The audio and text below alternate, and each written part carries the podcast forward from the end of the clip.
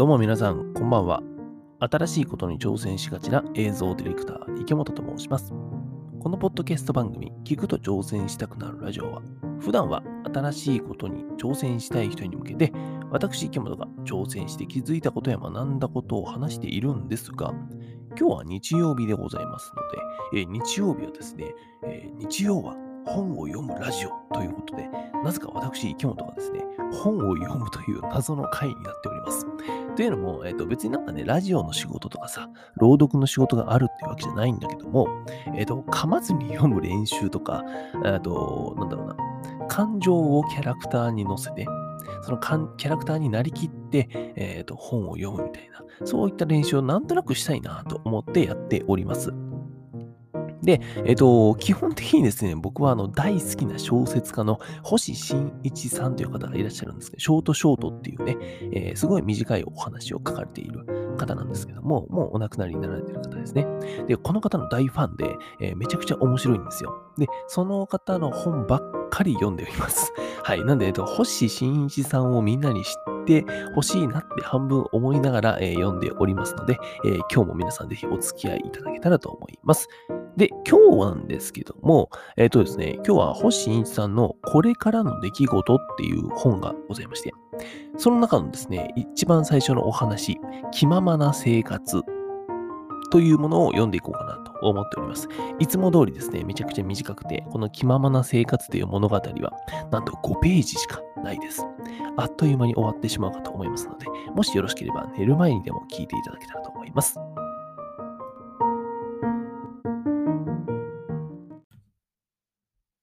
気ままな生活。若々しいとは言えないが、極めて美しい女性がいた。高級なマンションに一人で住み、優雅に遊び暮らし、時には車を走らせて公園地帯の湖のそばの別荘へ出かけたりする。なぜこんな生活ができるのかというと、財産があったからだ。もっと正確に言うと、かつて財産のある男の夫人であり、今は未亡人というわけ。事業などをやろうとしたら失敗するだろうが、贅沢な日々を過ごす程度なら、資産の増える方が大きいのだ。羨ましいとしか呼びようのない状態。その女が一人の青年と知り合った。これも正確に言うと遊びに出かけた外国旅行の帰りの飛行機の中で言葉を交わしたのがきっかけだった。なかなかの美青年で美術についての独自の感性があり、婦人福祉の模様にかけてはすでに外国で認められ始めていた。そんな青年を彼女が見逃すはずがない。食事に誘ったり、高級なナイトクラブで飲んだり、そのうち自宅へも招き、さらに別荘へも同行したりするまでになった。もともと魅力と魅力的な女性なのだ。年が上というものの、青年を我が物とするのに時間はかからなかった。その青年への熱中度は高まる一方で、彼女は青年をいつまでも手放すまいと、こう言った。ねえ、結婚しましょうよ。そう言ってくれるのは嬉しいけど、僕には何の財産もない。釣り合いませんよ。才能を持ってるじゃないの。それに勝るものはないわ。それとも、私じゃ不満なの？そんなことは。というわけで、二人は正式に結婚した。幸せな毎日となった。青年は都会で仕事をするが、週末には二人で別荘へ出かける。すべて高級だった。別荘でのある日の夕方、二人はボートで湖の中ほどへ出た。あたりは薄暗い。その時、青年は漕いでいたオールの一本を振りかざし、突然彼女をひっぱたいた。彼女は血を流し、痛さの悲鳴を上げた。どうしたのよ？やめてつべこめ言うな。お前のような女はこうしてやる。青年は今度は横に払った。女はそれを手で防ごうとしたが、勢いに押され、オールを掴んだまま水面に転げ落ちた。助けて。かすれた声を残して、オールに捕まったまま沈み、しばらく経って、オールだけが浮かび上がってきた。それには気づかず、青年は一本のオールを何とか操って、岸へと向かい、たどり着いた。別荘へ戻った青年は警察へ電話をし、救助活動がなされたが、死体は発見できなかった。深い底の藻に絡まったのだろうとのこと。青年は何回も説明した。彼女は、ホールを持って不意に立ち上がり、水に落ちたのです。僕は泳げない。オール一本だとボートを近寄せにくい。焦れば焦るほどぐるぐる回るばかりで。そういうものです。不幸な事故ですね。下手したらあなたも溺死してしまったかもしれない。僕を疑わないんですか？おかしな言い訳に聞こえるのでは。疑うことはできますよ。しかし、何の証拠もない。有罪にしようがないんです。まあ、こんな嫌なことは早く忘れ、お仕事に専念なさることですな。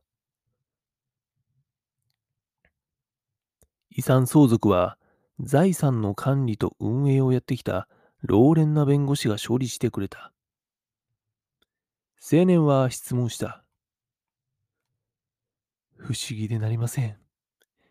疑われても仕方がないのに、警察は僕の話を信用してくれた。あなたが人を殺せるような性格かどうか、彼らには一目で分かったのでしょう。で、本当のところはどうなんです？それがよく思い出せないのです。ボートに乗ったあたりから記憶が空白になっている。覚えているのは彼女の沈む寸前の光景だけ。なぜか早くその場を離れたかった。警察の人たちの気持ちは私にはわかりますよ。彼女の前のご亭主がある夜、自動車で谷へ転落して死亡。落ちる前に殺されていたのか、車に細工がしてあったのか。炎上してしまったので判定のしようがない。金持ちの老人とずっと年下の美しい妻。疑いたくな、疑いたくてならないが、どうしようもない。だから彼ら、今回のことで、ざまあ見ろと思っているのでしょう。そんなことがあったとは。自業自得といったとこですね。そして、あるいは、多分。口ごもる弁護士を青年は促した。どうなのです？その老人の霊魂があなたに一時的に取り付いて彼女を死に追いやったのかも。気味が悪いな。大丈夫ですよ。その例もこれで無事に成仏したはずです。あなたは受け継いだ財産で好きなように暮らせばいい。好きなようにね。青年はそこで口をつぐみ、考え込んだ。確かに、前の亭主の霊は成仏したかもしれない。しかし、僕の目には、沈む寸前の彼女の恨めしげな血まみれの顔が焼き付いている。あの霊は成仏とはいかないぜ。いずれ誰か女に取り付いて、いうことは、どんな女を好きになることも、どんな女に心を許すことも、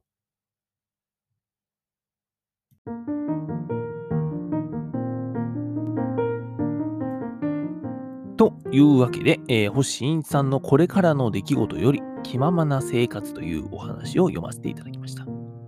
うん、なんともあの、不気味なお話でございましたね。あの、たった5ページの物語の分厚さとは思えませんでした。あの、なんかね、一番最初に出てきたさ、えっと、美しい魅力的な女性っていうのが青年に対して、こう、なんだろうな、彼女は青年をいつまでも手放すまいと、と、えー、思ってそう言ってたわけですね。で、一番最後ですね、あの、霊になって、取りつ、他の女性に取り付くかもしれない。っていうことは、他の女には青年は手を出せなくなった。それはまさにですね、一番最初に出てきた美しい女性の思惑通りと、霊になってもあなたのことを手放さない。そんな、えー、言葉が聞こえてくるような物語でございました。えー、ホチシンさん、本日もありがとうございました。大ファンでございます。はい。というわけで、えー、ここまで聞いてくださったリスナーの皆さんもありがとうございました。最後にもう一つおお話しさせてください。あのね、あの、ま、小説の中でもそうだけどさ、めちゃくちゃカミカミなんですよ。はい、あの、許してくださいね。大体あの、そのまま流しちゃうので。はい。で、最後にもう一つお話しさせてくださいね。えー、僕はですね、普段映像ディレクターとして活動しているんですけども、今ですね、全く関係ねえ絵本というものを作っております。絵本ですね。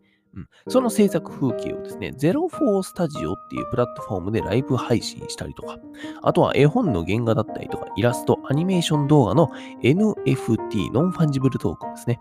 えー、これをですね、 OpenSea っていうプラットフォームで公開しております。でね、このポッドキャストの各プラットフォームの URL とか、えー、一緒にですね、リンクを貼っときますので、概要欄にね、リンク貼っときますので、もしお時間ができて覗いてくださる方がいましたら、えー、ぜひ概要欄のリンク見てくださいというお話でございました。そしてですね、そしてですね、これらの告知はすべて Twitter で行います。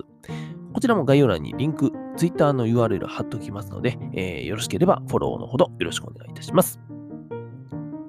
はい。それでは皆さん、本日も一日お疲れ様でございました。えー、寝る前に聞いてくださった方、えー、おやすみなさいませ。えー、映像ディレクターの池本がお送りしました。バイバイ。